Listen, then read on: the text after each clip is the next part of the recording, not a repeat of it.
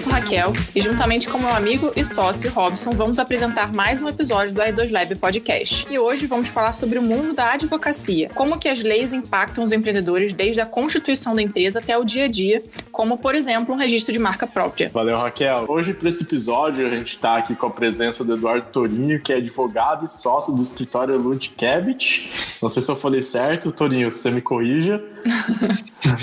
Não, isso mesmo, Ludkevich. Ah, então perfeito. Ó, aprendi uma palavra nova hoje, Ludkevich e Tourinho Gomes.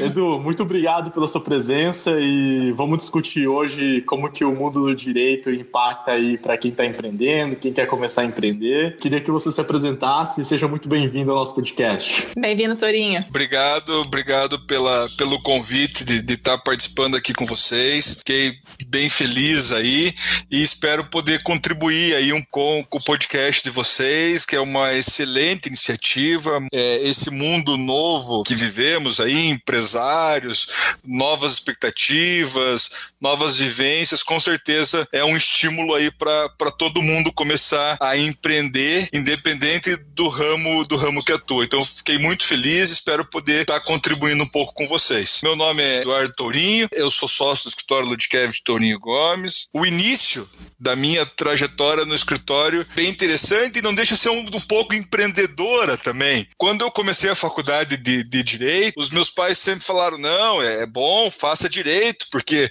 você vai fazer um concurso público, vai, vai, vai ter garantia, não vai, não vai ter preocupação, porque meus pais são têm um, um negócio próprio, né?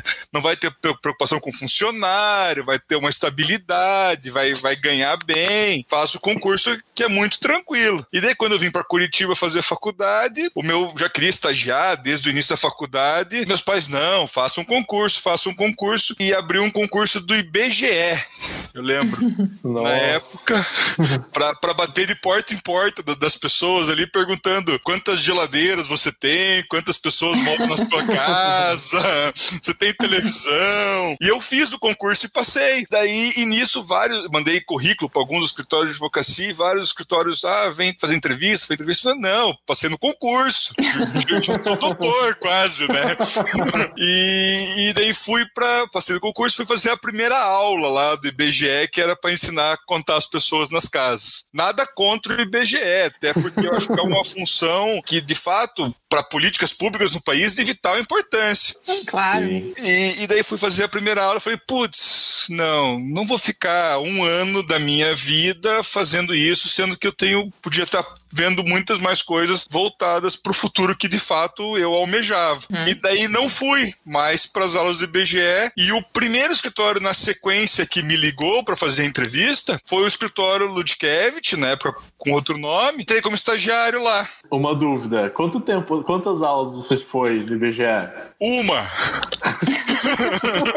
Suficiente para perceber que não era só praia. Foi, foi só uma, já foi bem suficiente. Esse, esse é um ponto, Toninho, que eu até queria te perguntar. Você falou muito da, da questão do, dos seus pais, né? Que eles são empreendedores. E o quanto vocês veem, vocês a, aprendem de empreendedorismo na faculdade de Direito? Nada. Não, não tem nenhuma matéria voltada nem para empreendedorismo, nem para o que a gente fala de administração de escritório, é, nenhuma noção básica de qualquer coisa para seja administrar um escritório, ou que a pessoa não vá para advocacia dentro do direito, né? Mas que vire juiz, não, não lina, que dá administrar o próprio gabinete do juiz, um gabinete de promotoria. Não tem nada na faculdade que te, te ensine a ter noção de qualquer coisa nesse sentido. Contam com bastante pessoas, né? Então, vocês têm hoje bastante. Não sei se a nossa equipe do escritório, então, é formada por pessoas que não são da área do direito, que auxiliam uhum. nós em outras funções,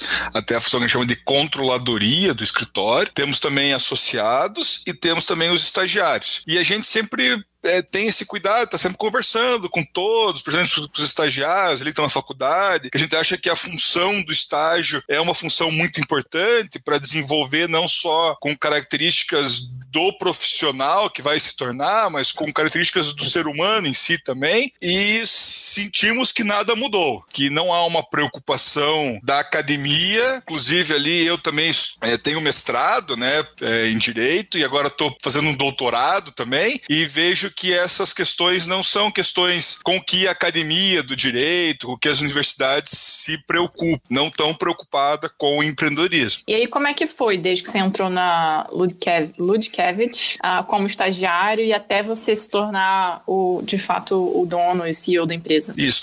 É, eu fiquei no escritório por uns cinco ou seis meses e como estagiário e recebi o convite de, de trabalhar com juiz. E aí, novamente, meus pais, não, juiz, concurso, segurança. A gente sabe que o estágio é uma verba muito pequena, dependência do, dos pais, o juiz ainda tinha um, um valor um pouco melhor, então tinha também toda essa questão financeira também envolvida, além do fato de estar tá grudado ali com pessoas que teriam essa perspectiva de um concurso futuro. E trabalhei com o juiz um ano e meio. Você chegou a aceitar o convite, então? Aceitei, aceitei. Fui trabalhar com o juiz, trabalhei um ano e meio com o juiz, aprendi muita coisa, mas eu via que a minha rotina era ali todo dia e a do juiz igual. Chegava, fazia audiência, ficava no gabinete e ia embora. Chegava, fazia audiência, dava sentença e ia embora. Eu falei, não, eu não quero isso para minha vida, uma rotina igual todos os dias da minha vida. E daí teve um, um ali um problema da vara, ali tudo, eu acabei pedindo para sair. E no uhum. dia que eu pedi para sair, eu já tinha um contato bom, continuava com o contato do Igor, que é o meu sócio, do Ludkevich, e no dia que eu saí, eu liguei para ele, ó, saí aqui do juiz. Dele, ah, beleza, você começa amanhã aqui com a gente de novo?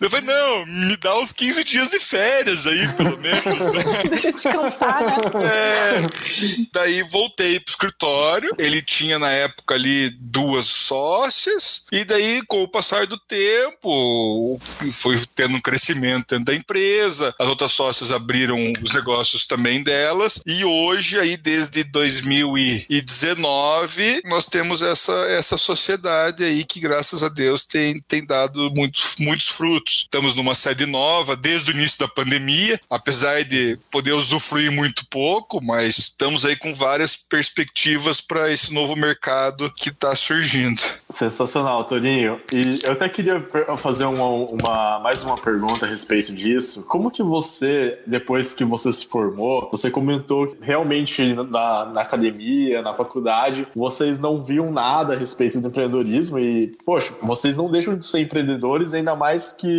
são muitos de, muitas pessoas que se formam acabam trabalhando de forma autônoma, né? Algumas pessoas da nossa audiência provavelmente devem estar nesse mesmo saindo de uma, de uma faculdade de direito ou pensando tá ali como estagiário ou já tá trabalhando dentro de um escritório. Como que você supriu essa sua necessidade de aprender, por exemplo, as habilidades, soft skills que você não, não aprendeu e já teve que ir direto pro mercado? É, o, o primeiro ponto ponto ali é que eu tive aí o apoio de um sócio que tinha mais experiência do que eu e conseguiu de uma certa forma já repassar essas habilidades, esses conhecimentos que ele tinha. Mas é muito no colocar ali a cara tapa, pensar, fazer cursos, analisar para tentar desenvolver nesse sentido. É, nós, por exemplo, assim, a própria questão de colocar preço no nosso trabalho é uma coisa extremamente difícil, que até hoje eu vou dizer que não é uma coisa nada simples precificar. Uhum. Essa própria questão de gestão e, e liderança de pessoas é uma coisa que eu já tinha uma certa experiência da, da, minha vida pessoal, mas na parte profissional, você lidar com pessoas, fazer essa gestão, também não é nada muito simples. Então, é uhum. fazendo alguns cursos e na própria experiência do, do dia a dia mesmo pensando em um dos episódios, né? Acho que no, no, primeiro episódio que a gente gravou, quais você acha que são as soft skills, né? Que mais te diferenciaram ou que mais te ajudaram nesse processo? Então, Raquel, essa é uma pergunta muito interessante e o que eu vejo que aconteceu comigo. E eu acho que é uma das soft skills que eu mais admiro nos próprios estagiários que eu tenho é a questão da proatividade. Então, eu ah, acho que no direito ali a, a, proatividade é uma coisa que se destaca muito. Se a pessoa é proativa, se ela vai atrás, se ela faz mais do que você pede ou até antes de você pedir, a pessoa vai se destacar. Seja dentro do ambiente de trabalho que ela está, ou seja com clientes. É, se fosse para elencar, a proatividade com certeza me destacou e acho que destaca para muitas pessoas dentro do direito. E Torinho, agora entrando mais no, na questão do, da advocacia, né, e do, do escritório. Pensando em alguém que está começando uma empresa, está começando a aprender, quais são os primeiros passos para quem está empreendendo e não sabe quais são as obrigações e como começar? A gente pode até brincar, Torinho, assim, que, pô, será que a gente pode fazer um contrato social num guardanapo? Ou melhor, fazendo um papel toalha, assim? Eu, eu, até, quando tava, tava pensando assim um pouco do que eu ia conversar com vocês, né? Eu até separei aqui umas palavras, umas expressões em latim para começar a utilizar, caso tivesse alguma pergunta meio difícil, assim. Ia falar um, ah, com a devida vênia, um ar de cautelo, abre o, abre o ovo da empresa. A gente ia ter que botar um glossário aqui na descrição do episódio. É, por ser ali o, o ab initio de uma, de uma sociedade, as, os seus principais, é, seus principais interesses. Mas daí eu voltei, saí um pouco do mundo da advocacia, desse mundo que a gente tenta continuar, mas dá uma desligada, um mundo até conservador ao exagero, para entrar nessa questão da modernidade, do empreendedorismo que tem tudo para ficar. A principal preocupação, Raquel, que a gente entende que quando a pessoa quer dar esse passo no mundo do empreendedorismo, primeiro que ela tem que saber ah, o que ela está fazendo é algo realmente novo, inovador, algo que necessite de uma proteção especial. É, a gente já indica até ir para o lado de uma que a gente chama de, de, das patentes, que se registra no NPI, se é algo inovador, até para não ter um problema aí de uma até ser roubado, um segredo industrial, alguma coisa nesse sentido. No mais, o início de toda a sociedade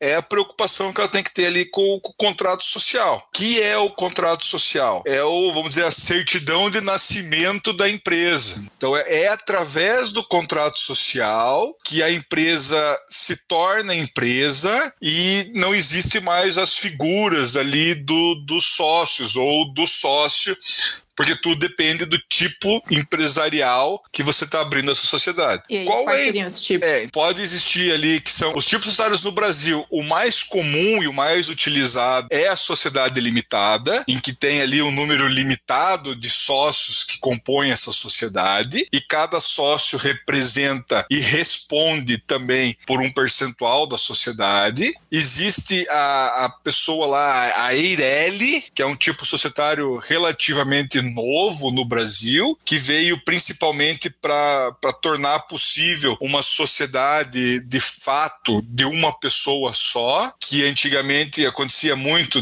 das pessoas abrirem limitadas, a principal, que era na verdade a única pessoa, tinha 99% da sociedade e achava uma tia-avó distante lá para dar 1% para ela poder abrir a sociedade. Essa sociedade nova, a chamada Eireli, que é a empresa individual de responsabilidade limitada, veio para retirar a figura desse sócio fantasma. Tem também o tipo societário que é bem relativamente novo, que é o MEI, que muitas uhum. pessoas vêm utilizando, que é o microempreendedor individual, que o objetivo da criação do MEI foi para retirar muitas pessoas da informalidade. Então, eram pessoas que têm uma lista lá para o governo de certas atividades apenas que pode ser regulamentado pela MEI.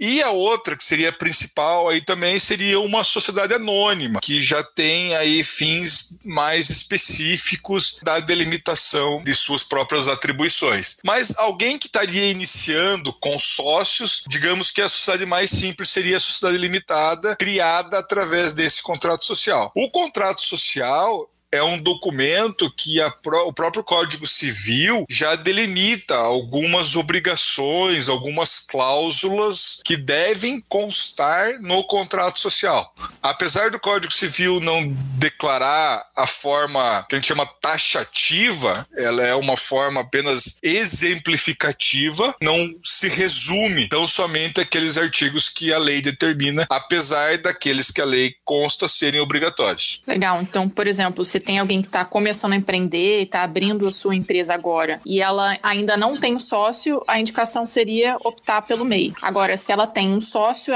a indicação seria optar pela limitada, é isso? Isso. Salvo alguns casos que ela pode abrir a Eireli, porque a MEI tem uma série de definições legais que tipos de empresa mais simples apenas se enquadram e um certo limite no seu faturamento. Então, se não tiver sócio MEI ou Eireli, e se tiver sócio, limitada seria uma indicação inicial. E o Simples Nacional? O Simples Nacional, ele já é, ele não é um tipo societário, ele é uma forma de tributação. Então, a empresa pode ser uma empresa limitada, mas ela pode ter o seu tipo de tributação pelo Simples Nacional, pelo lucro real, pelo lucro presumido, que são tipos de tributação da enquadramento de tributação. Da mesma forma que muitas pessoas confundem assim: ah, a minha empresa é uma microempresa. A uhum. microempresa e a empresa de pequeno porte também são subdivisões do quanto você fatura. Não tem a ver com o seu tipo societário. Então você pode ter uma empresa limitada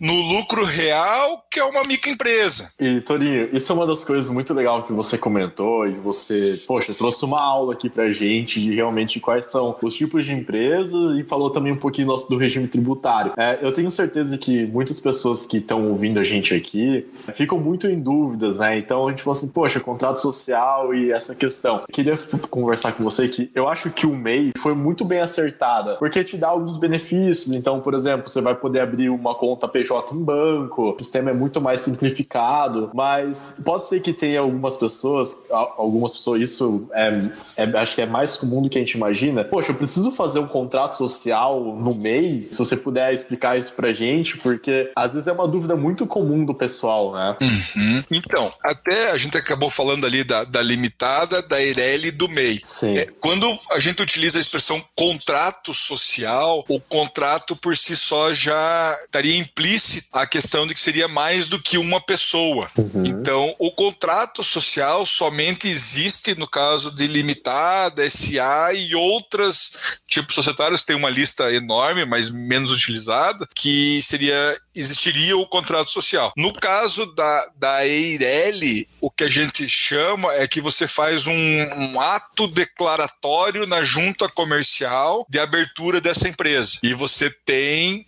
uma série de requisitos ali que você declara para a junta comercial quando está abrindo essa empresa na Ireli.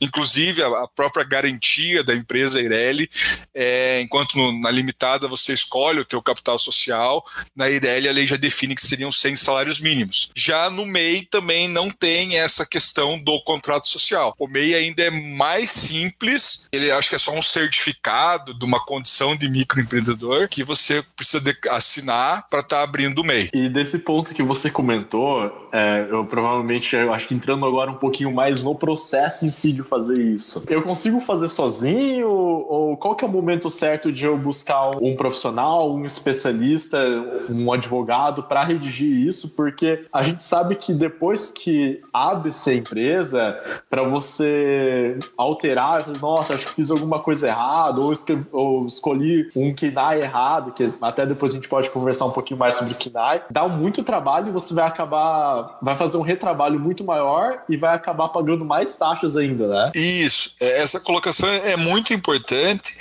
porque a abertura de uma empresa, ou o contrato social, e até os registros na junta comercial, até escolher o KNAI, porque dependendo do KNAI que você escolher, vai ter até uma certa um certo impacto no teu regime tributário. Então, essa escolha é muito importante ser feita já em conjunto com o advogado e com o contador. A, a figura do contador nesse momento também é importante, porque o advogado às vezes não gosta muito de número. Então, até aqueles da, da faculdade lá, até para brincam que o advogado só aprende matemática para saber somar 20% de honorários no final. Os advogados que estão escutando vão ficar bravos aqui. então, essa questão dos cálculos, da questão tributária que envolve, de escolha de KNAI, é sim importante, junto com o advogado, a escolha de um contador. E os dois em conjunto já fazem esse, já captam qual é o interesse do empresário, já elaboram toda essa questão, protocolam tudo na, na junta comercial do estado respectivo. Então, para a gente resumir, seria muito importante, por mais que às vezes a gente sabe que começar a empreender, muitas das vezes, poxa, sempre falta dinheiro para tudo. Então, mas eu acredito que não, não posso chamar isso de um gasto, mas é um investimento que vai te poupar muita dor de cabeça no futuro, não vai? Com certeza. A gente sabe ali que, que muitas vezes o empreendimento começa até na, na informalidade no início, uhum. mas assim que existe já a possibilidade de regulamentar toda a questão é um investimento trabalhar junto com o contador, com o advogado, para deixar esse documento bem alinhado. Até para o próprio futuro da, da empresa. Né? Você já uhum. pode esboçar várias coisas agora, mesmo que você não esteja trabalhando com elas no, no atual momento. A gente poderia chamar até que seria uma dor do crescimento, né? Exato. Mas alguém começar na informalidade tem algum risco sob aspecto, vamos dizer assim, governamental? É, de ter que pagar alguma multa, alguma coisa nesse sentido? É, essa questão dos riscos da informalidade se você perguntar para qualquer advogado qualquer coisa se há risco, ele sempre vai dizer que sim. os riscos são pequenos, mas, mas existe. É, depende muito da atividade que você vai estar tá exercendo. Por exemplo, estou empreendendo num ramo que, que mexe hospitalar. É, eu ia falar cosméticos, que, que pode envolver aí uma questão de, de saúde pública, uma questão sanitária, uma questão com o próprio Código de Defesa do Consumidor. Imagina, você vende um produto cosmético que você não tem uma licença, porque está na informalidade e causa um problema na, na pele de uma pessoa. Claro. os problemas aí pela informalidade podem sim existir. E qual que é a diferença entre contrato social e acordo dos sócios? Ótima pergunta, Raquel. O contrato social, como, como eu falei, ele é a certidão de nascimento da empresa. E ele tem uma série de, de requisitos legais que o Código Civil determina que devem conter. Mas você não precisa ir além desses requisitos legais no contrato social, porque ele é um documento público que fica na junta comercial para qualquer pessoa consultar. O acordo de sócios nada mais é do que fazendo contraponto é o testamento da empresa. Então você define no acordo de sócios regras seja para o dia a dia da empresa, seja no caso de eventual briga entre os sócios e até mesmo aquisição, fusão, venda, falecimento de algum dos sócios, já esteja tudo isso definido nesse acordo de acionistas, que não precisa ser levado à junta comercial para ter validade. A simples assinatura dos acionistas nesse acordo já possui validade jurídica, inclusive para executar. A gente brinca muito até, ah, mas qual é o momento de eu fazer o acordo dos sócios? Ah, o momento é o mais rápido possível, porque você pode é um documento que você pode mudar a qualquer momento, ele não tem custo com registro. E é melhor você fazer esse documento enquanto a sociedade está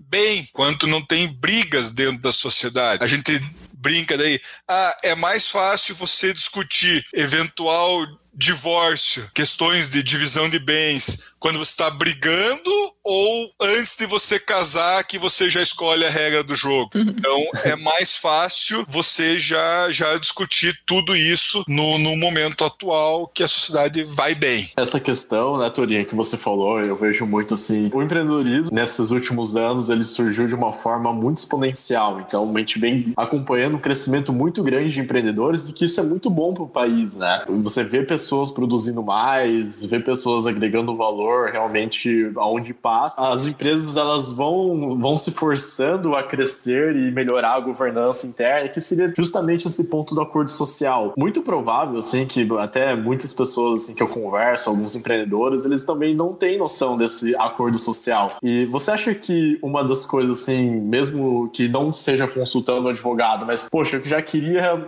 ter alguma coisa hoje, você acha que você levando isso para uma reunião com seu sócio, ou escrevendo um e-mail, já colocando ali, ó, eu pensei de a gente desenvolver isso, já ir deixando documentado, vai adiantar algumas boas etapas ali para formalizar o acordo de sócios, não vai? Com certeza. Até porque o acordo de sócio não é algo que o advogado impõe à sociedade. É a sociedade que tem que trazer os anseios dela para o advogado, o que as partes querem, para poder daí sim ser construído. Então, quando já há uma discussão entre os sócios, quando já há um, um certo nível de amadurecimento desses desses possíveis problemas, ou até mesmo da própria administração da sociedade, da divisão de tarefas, divisão de lucros. Quando tudo isso já chega para o advogado, o advogado já consegue orientar de uma forma mais precisa os acionistas o que pode e o que não pode, também porque eles não podem decidir nada contra a lei, fazer a, a elaboração desse documento, que também é aconselhável a presença do advogado para elaborar e deixar de uma forma forma mais formal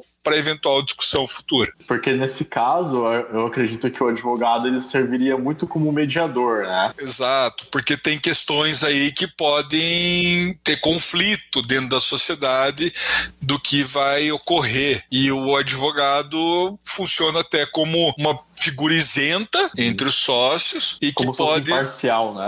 Imparcial, que pode demonstrar aí benefícios e problemas das questões que estão sendo discutidas. Uma questão que sempre há uma certa dificuldade para chegar a um ponto comum é o próprio falecimento de um dos sócios, né? Porque quando um dos sócios falece, como fica essa questão societária dele na sociedade? Os sócios remanescentes são obrigados a acolher o herdeiro dele? Ou não, eles devem apenas indenizar de uma fórmula matemática que os, que os sócios cheguem a um consenso. Até porque, e eu tinha prometido para mim que não ia usar nenhuma palavra em latim, mas agora eu vou ter que desligar. Fica à vontade. Na sociedade, principalmente com a existência dos sócios, aí na limitada, a gente usa muito a figura do afeto societatis. Então, eu só sou sócio do meu sócio porque é a pessoa física dele. Eu, se fosse o filho dele, eu poderia não querer ser sócio do filho dele. Isso é chamado de afeto societatis. Então, se ele falecer, eu não sou obrigado a aceitar o filho dele na sociedade. Ou eu posso ser, depende do que ficar acordado nesse acordo de sócios. Eu ia até te perguntar, Turinho, porque isso é uma das coisas, assim, a gente está entrando bastante bem a fundo, né, no acordo de sócios, e é uma coisa interessante porque, como empreendedor e como as pessoas que vão empreender, é legal você ter isso, porque quando você já traz esse acordo de sócios para conversar com o seu sócio ou seus sócios, né, você já demonstra que a empresa já está ganhando um nível de maturidade muito maior, conforme você comentou. De quanto em quanto tempo a gente tem que revisitar esse acordo de sócios e quais seriam assim os itens que você acha que não podem faltar de jeito nenhum? Você já até comentou, né, a questão do falecimento e tudo mais. Uhum. A re revitação, entre aspas, a esse acordo de sócio deve ser feita sempre que houver qualquer mudança no entendimento dos sócios. Ah, fizemos agora, decidimos isso. Na semana seguinte aconteceu outra coisa, putz, ó, aquilo que a gente decidiu, se fosse de outro jeito ia dar problema, vamos mudar. Então, sempre que houver, até porque nesse mercado dinâmico, esse mundo uhum. super acelerado. Então, ah, vamos ver a cada seis meses. Se for demorar para fazer essa, essa releitura, pode estar tá completamente ultrapassado. Questões assim que devem constar no acordo de sócios, sem dúvida, é a divisão de tarefas de uma forma específica dentro do, dos, dos sócios. Então a gente sempre brinca assim: ah, tem o sócio que é da parte administrativa, tem o, par, o sócio que é da parte operacional uhum. e tem o sócio que vai jogar golfe. É então, importante delimitar, né? É, então, ah, o sócio que vai jogar golfe para buscar novos clientes, os outros também têm que estar de acordo que ele vai estar lá só jogando golfe. então, isso é uma coisa muito importante. Outra coisa importante é como vão ser feitas as retiradas, se vai ficar o lucro na sociedade, se vai ser se esse lucro não vai ser dividido, vai ficar na sociedade para compra de novos equipamentos, a questão reinvestimento, a questão de falecimento, Entrada a questão e saída, né, de novos sócios. Isso, a questão agora que que está muito aí das startups, um puta, o cara fez um, um, criou uma super ideia e não tem um acordo de sócio de uma venda, como ele vai ser uhum. comprado, se o outro sócio tem que vender junto, se ele tem esse direito de vender junto pela mesma proposta, o ingresso de um novo sócio na sociedade, com qual percentual, cláusulas de vesting e cliff também são importantes constar no acordo de sócio, é, forma de deliberação, se vai ser votado na mesma proporção dos capitais sociais. A gente conversando a respeito desses termos, né, Torinho, assim, às vezes parece ser muito, muito complicado. Nossa, mas o que é tudo isso? Será que eu vou conseguir fazer? Eu acho que isso passa muito, até eu queria ouvir a sua opinião a respeito disso, mas acho que uma conversa despida de ego com seus sócios e uma conversa bem sincera e transparente, vocês conseguem, ali, acho que quase que 100% né, do acordo de sócio, que provavelmente algumas pessoas não, muitas pessoas já não devem saber a respeito disso, né? Uhum. Essa questão do acordo de sócio, geralmente, quando você tem essa conversa com seus sócios, muitas vezes no, no nosso íntimo, nós já temos a nossa opinião formada sobre vários desses assuntos. Então, se todos estão dispostos a chegar nesse consenso e colocar isso no papel, é uma coisa que consegue chegar assim. E a principal, depois que já está decidido com os sócios também, é chegar para o advogado e contar a verdade para o advogado. Porque tem, tem muito, muitos empresários, muitas sociedades que, ah, não, ó, nós decidimos isso, mas para o advogado vamos falar aquilo porque fica melhor. Então, também esconder do advogado nunca é melhor saída. Você me fez lembrar, Torinho, de uma frase do Vicente Falcone, que ele até brinca, né, que ele foi visitar um, acho que era uma grande financeira, ele é um dos melhores consultores do Brasil. Ele pediu para um dos gerentes ali, um dos diretores, apresentar a empresa para ele, e aí ele ficou acho que uma hora ali visitando a empresa e o cara só falava bem da empresa e tal. Aí ele chegou, puxou o cara do lado e falou assim: Olha, ou você me começa a falar o que tá dando errado, porque eu, eu sou pago para resolver problema. Sensacional. Não precisa nem me contratar daí, né? É, então, porque senão você tá perdendo dinheiro.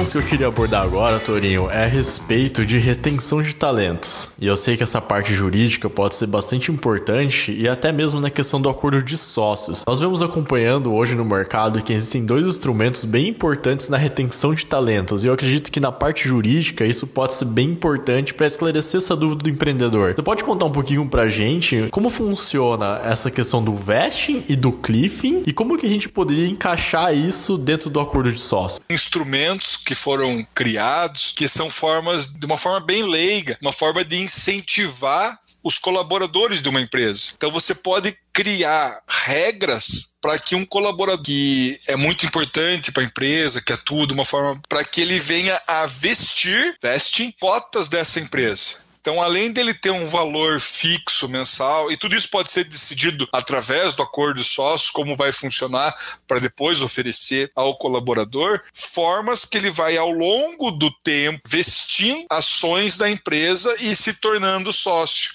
E o cliffing seria o reverso. Muitas vezes até um próprio sócio vai, ao longo do tempo, entregando, redistribuindo as suas cotas sociais e vai deixando de ser sócio da empresa com o passar do tempo. E tudo isso já é interessante criar a regra no acordo de sócios para quando os empresários, os acionistas enxergarem esse potencial é, colaborador ou esse um desses próprios sócios querer se retirar da sociedade poder já utilizar da regra pronta e não criar uma regra ali específica no meio do jogo. E esse modelo do Veste, geralmente eu vejo muito acontecendo no para escritórios jurídicos, né? Quais são os principais ramos que utilizam esse modelo? Eu já vi em vários ramos o utilizarem, inclusive como forma de captação de players do mercado para trazer dentro da empresa. Então, ah, eu tenho uma empresa X e preciso de um publicitário. Eu vou lá, pego o publicitário como uma forma de veste. Ah, agora eu preciso, estou querendo um sistema, preciso de um programador. Eu vou lá e pego esse programador para trazer dentro da minha empresa, porque muitas vezes eu posso precisar dessa pessoa, mas não tenho um capital para poder pagar o que seria um valor mensalmente, mas eu dou cotas da empresa meio que prometendo para ele um futuro que a empresa vai dar certo. Ah, legal. Esse é um ponto interessante porque tem os modelos de contratação, né? PJ e CLT. Existe algum outro modelo de contratação ou, e, e quando cada um seria aconselhado? Os dois modelos de contratação eu diria que seriam os principais. O PJ, aí é uma, um receio de, de, todo advogado. Então, o que é o CLT? O CLT é o profissional lá, o, vamos dizer, o exemplo clássico, o operário da fábrica. Então, ele tem que cumprir horário, ele trabalha só naquela fábrica, ele tem uma subordinação e ele tem o que a gente chama de. Todo dia ele está lá, ele tem um cotidiano com aquela empresa. Então, se você conseguir provar para o judiciário que um funcionário ele possui essas características, ele vai ser um empregado CLT. Agora, a PJ ela já veio para facilitar que em alguns casos você contrata a PJ porque ela presta serviço para mais de uma empresa. Ela não tem o, a subordinação direta com aquela empresa ela não presta serviços exclusivos para ela, presta serviço para mais quatro, cinco, em horários que pode ser qualquer horário. Então, essa é a principal diferença do que seria a CLT e a PJ. E é o risco que existe. Se muitas vezes o empresário faz uma PJ somente para fugir da CLT, esse empregado pode sim ingressar na justiça trabalhista e se ele provar que ele tinha prestava serviço de natureza não eventual, ou seja, estava lá todo dia, que era ele mesmo que fazia aquele serviço sempre, que não era uma terceira pessoa, que recebia salário e que tinha uma subordinação, mesmo com um contrato de PJ, pode sim caracterizar o vínculo trabalhista pela CLT. E Torinho, até nesse ponto, né, a gente a está falando um pouquinho agora de regime de contratação, que é talvez uma das dores mais latentes do empreendedor e que, se isso não for bem cuidado, pode até levar à falência a empresa, não pode? Sim, é, uma contratação mal feita aí de um, de um PJ, por exemplo, que depois haja um vínculo trabalhista, pode ser uma ação dependendo do tempo que o funcionário ficou, uma ação bem grande. E a justiça trabalhista, a gente sabe aí que ela tem uma certa proteção ao trabalhador, diferente muitas vezes da própria justiça civil, dependendo do erro, da falha, da gravidade dos acontecimentos, o próprio sócio responde na justiça trabalhista como pessoa física também, né? Pode ser feita a desconsideração da sociedade, cada sócio também responder. Você acha que dependendo do cargo a ser contratado, por exemplo, um gerente, ou às vezes alguém de diretoria, ou alguém que às vezes vai exercer uma parte bem mais estratégica e um papel importante dentro da empresa, isso pode ser levado a colocar como uma cláusula de contratação no acordo de sócios? Sim, é, é, possível colocar isso no acordo de sócios para os sócios já deliberarem como vai ser essa contratação. Mas já decidir como vai ser essa contratação, se vai ser um PJ ou CLT, no acordo de sócios, às vezes sem ter a pessoa e sem ter delimitado muito bem qual vai ser a função dela, de uma forma genérica, assim, pode ser um pouco perigosa. Pode ser até um pouco, eu acredito que o termo, não sei, você pode dizer se, se faria sentido, mas um pouco imprudente, né? Também, porque você está às vezes construindo construindo o acordo de sócio sem saber qual vai ser a pessoa que vai ocupar esse, esse uhum. cargo, né? Certo. Eu acho que a Raquel claro. tinha uma pergunta que ah, ficou para trás. Era se tem alguma diferença da startup para empresa comum. Para empresas comuns. Em, Isso. em qual assunto? Uma coisa que as pessoas precisem se atentar. Pior que essa pergunta é difícil, né, cara? porque, porque assim, você pode pensar no ramo de imobiliária. Cara, o que, que muda a imobiliária comum para o quinto andar, por exemplo, né? E eu começo a discutir, assim, até quando falam em startup, eu já tenho, ah, qual o conceito exato do que seria uma startup? Que mundo leigo, assim, ah, ah, eu comecei uma empresa de tecnologia, já é uma startup. Pouco importa o que faz, ah, você começou, ah, é, é o início, startup. Então é, é um pouco é um pouco complicado, assim, mas eu acredito que uma empresa tradicional, vamos pensar, duas empresas no início, tanto uma startup como uma tradicional, as preocupações principais devem ser, devem ser mantidas. Cuidado com o contrato social, cuidado com o acordo de sócios, cuidado com, com o registro de eventual marca, o eventual branding que você tenha feito da tua marca para ter esse registro junto ao NPI. Esses conceitos básicos acredito que dá para dá para se falar. Eu até acredito, né, Raquel, podendo complementar um pouco da resposta do Tourinho, você já começar com a ajuda de especialistas, e eu digo assim, não precisa isso contratar às vezes, mensalmente, mas assim, contrata algumas horas de um especialista, por exemplo, um advogado, de um contador, e vá tomar um café com ele, realmente perguntar a respeito, contar da sua, do seu projeto, da sua empresa, cara, isso vai te poupar assim horas e horas de, de dor de cabeça futuramente, porque porque você vai ter a noção dos riscos que você está tomando, porque o empreendedor é um tomador de risco. E você vai, vai, ter essa noção e você vai conseguir mitigar isso. Então, assim, então beleza, ó, eu aprendi dessa maneira, assim, assim, e eu vou fazer desse jeito. Eu acredito que seria uma das melhores medidas, assim, a gente pode até comentar, preventivas e corretivas, né? E porque eu, é um pouco que eu disse aquilo, o advogado nunca vai virar pro empreendedor e falar assim, ah, não, faz desse jeito que o risco não vai ter risco. Sim. Ele vai virar, ó, dessa forma forma o risco é assim, dessa forma o risco é um pouco menor. Dessa Sim. forma o teu risco é menor, mas você vai gastar X a mais. Ah, não, Sim. eu prefiro gastar X a menos, mas tem um risco maior. Não tenho dúvida que é exatamente isso, principalmente nessa questão de gerenciamento de risco. Sim, perfeito. E com você, quanto mais informação tiver, melhor vai ser essa tomada de decisão.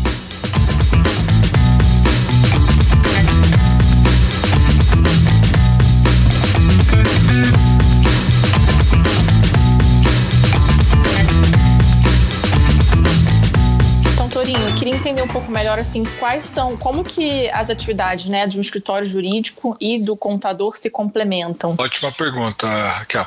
É, nesse início, é, a questão de contrato social, pode parecer que a função do advogado e do contador sejam muito semelhantes. O contador, ele acaba fazendo toda essa regulamentação na junta comercial para a questão das cláusulas mais básicas do contrato social. Mas a função do advogado, ela acaba indo além porque ele está preocupado com, com os aspectos jurídicos de eventuais implicações do contrato social e até do acordo de sócio. Ademais, o, o advogado seria a pessoa mais indicada para que os sócios fossem conversar com ele e escolhessem o tipo societário que melhor se adeque à sociedade que eles estão pensando em firmar. Porque nós comentamos acerca das principais, mas pode ser que o ramo de atividade que o empreendedor esteja ingressando seja um ramo muito específico, um pouco diferenciado, e existem outras sociedades que podem se adequar melhor para a finalidade que ele pretende. Enquanto o contador já vai fazer uma análise mais técnica do ponto de vista tributário, por exemplo. Essa empresa que vai vender maçã é melhor que ela seja simples, porque o imposto que ela vai pagar vai ser menor. Ah, mas eu vou vender, vou exportar maçã para o Egito. Ah, então pode ser que o teu tipo de enquadramento tributário não seja mais o simples, mas seja o lucro real. Essa questão, quem vai poder trabalhar com uma maior facilidade técnica é o contador e não o advogado. Apesar de existir inúmeros bons advogados tributaristas aí no Brasil que fazem um trabalho de recuperação tributária para fins de impostos, tudo que também acabam tendo um conhecimento contábil bem grande. Mas a principal diferença é que o contador tem que estar tá mais focado na parte tributária e analisando qual é o melhor tipo empresarial, enquadramento tributário para a empresa, enquanto o advogado vai estar tá mais preocupado com o acordo de sócios e com o tipo empresarial adequado para a sociedade. Legal, bacana. E quando a gente fala também de aspectos, né, quando você tem uma, um ponto de venda físico, toda a questão de alvará de funcionamento, inscrição estadual, licença, a gente né, é, olha isso com o contador, né? Com o contador. Perfeito. E a gente sabe, né, Turinho, que aqui no Brasil as coisas são bem simples, né? Então sempre estão para ajudar o empreendedor. É, é, é, ajudar a burocratizar, né? Exato. Se a, pode gente... dificultar, para que facilitar, né?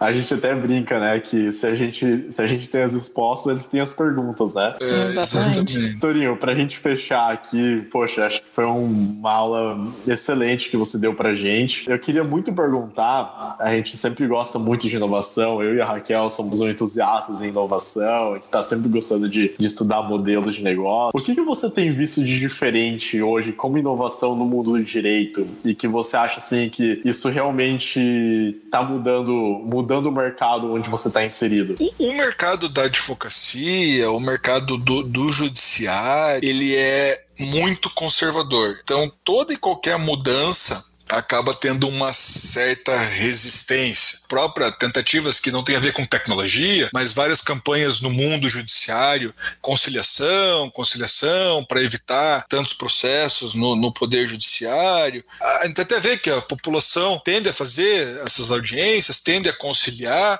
mas o, o brasileiro por si só é um povo litigante, gosta de um processo judicial. Até existe lei, funcionam para principalmente grandes empresas que chamam são chamadas as câmaras de arbitragem, que tentam tirar algumas discussões do Poder Judiciário para ser discutida na esfera particular, que depois também podem ser executadas no judiciário, mas ainda são muito caras para a população de modo em geral. E hoje, na parte de tecnologia, um dos principais assuntos que até nós, como escritório, ali temos estudado, tem a questão da Lei Geral de Proteção de Dados, que, que até vai e volta, vai e volta, é uma questão bem tecnológica, com proteção aos consumidores, mas que a gente vê ainda que o próprio site do governo ali que você é obrigado a aceitar algumas coisas, então que ainda caminha a passos muito lentos. Mas o que a gente imagina aí que é uma questão tecnológica que vem para ficar são os chamados contratos inteligentes, a questão do, do blockchain. Não sei se vocês uhum. já ouviram falar nisso. Uhum. Sim, perfeito. Então, essa questão aí de a gente acredita que, que vai vir com uma força e tem muito a, a ficar. Então, ah, você vai fazer um contrato, se acontecer tal coisa, o resultado já vai ser A e esse contrato é auto-executável. Então, ainda tem uma série de questão de, de, regulamentação, como que vai ser, ah, vai ser executável, já vai fazer um, um PIX da minha conta para a conta da pessoa, mas, mas é uma ferramenta muito interessante e eu acredito que vem para ficar. Isso é uma das coisas que a gente poderia, às vezes, ficar até horas discutindo de o que, que poderia e o que não poderia, né? Porque o, a questão do blockchain, você, eu acho que isso é uma ideia que você traz aqui com esse seu comentário, o sistema hoje que funciona no judiciário, ele tá muito inchado, né? Então, às vezes ele acaba sendo, tá sobrecarregado, acredito que seria a palavra, certo? Perfeito, exatamente. É, é, por exemplo, o, eu vou dar um exemplo aqui do Tribunal de Justiça do Paraná nesse período de pandemia, eles estão divulgando que fizeram, acho que é o último que divulgaram ali, é 9 milhões de atos processuais no decorrer desse período da pandemia. Imaginem 9 milhões de contratos autorregulamentados, tanto de contrato que não seria. E muitas das vezes são, às vezes, coisas assim, não é um erro totalmente novo, né? Ou assim, uma coisa que já é totalmente um, um cenário totalmente novo, mas coisas que às vezes são muito mais comuns do que nós imaginamos e com a questão do blockchain, com essa inovação, você ganharia uma escala e uma eficiência muito grande. Com certeza. Eu, eu fico, uma das discussões que eu vi até há pouco tempo atrás, no período da pandemia aumentaram consideravelmente o número de testamentos no Brasil. Então as pessoas ficaram com medo da pandemia e foram fazer testamento. Uhum. Eu estava pensando e ouvindo o pessoal discutir sobre o assunto. Imagine se todos esses testamentos fossem via contrato inteligente blockchain. A pessoa ia falecer e avisar via uma certidão de óbito tudo automatizado e o testamento já ia automatizar, já está valendo. Na hora é. que entrou no sistema já ia tá, já ia tá funcionando, né? Imagina, hoje a pessoa tem que ir lá, desculpa, tirar uma certidão para saber se a pessoa fez um testamento em algum lugar, para daí pegar o testamento, para dependendo se tiver maior, menor, incapaz, ir para o judiciário para poder executar. Ou seja, ainda temos muitas oportunidades aqui, né? E até até fica a dica se tiver algum empreendedor que tem vontade de, né, de empreender nessa área, fica a dica de que temos setores aqui ainda não explorados com a carência de alguém investir e de fato focar nisso. Torinho, eu agradeço muito. A gente está chegando aqui ao final de mais um episódio então do R2 Lab. Gostaria muito de agradecer a sua presença e eu também queria ver com você como que a gente faz para te achar nas redes sociais, o seu Instagram, LinkedIn, como que a gente pode conhecer um pouquinho mais do seu trabalho. Então, pessoal, o meu Instagram é Eduardo Tourinho Gomes. O site do nosso escritório é www.lud.adv.br e qualquer dúvida, qualquer informação adicional que vocês precisem, nós estamos postando também no e-mail do escritório, que é o lud.lud.adv.br. E eu tenho que agradecer aí pelo, pelo convite do, do Steve e da Raquel. Qualquer coisa que precisarem aí, estou à disposição, brigadão mesmo. Fiquei muito feliz aí pelo nosso bate-papo. Fechado, Torinho. Muito obrigada. Só temos a agradecer a sua presença aqui com a gente. Muito obrigado, Torinho. Valeu, pessoal. Então, até o próximo episódio, que vai ter muito mais gente aqui. Vai ser incrível. Fechado. Valeu. Tchau, tchau.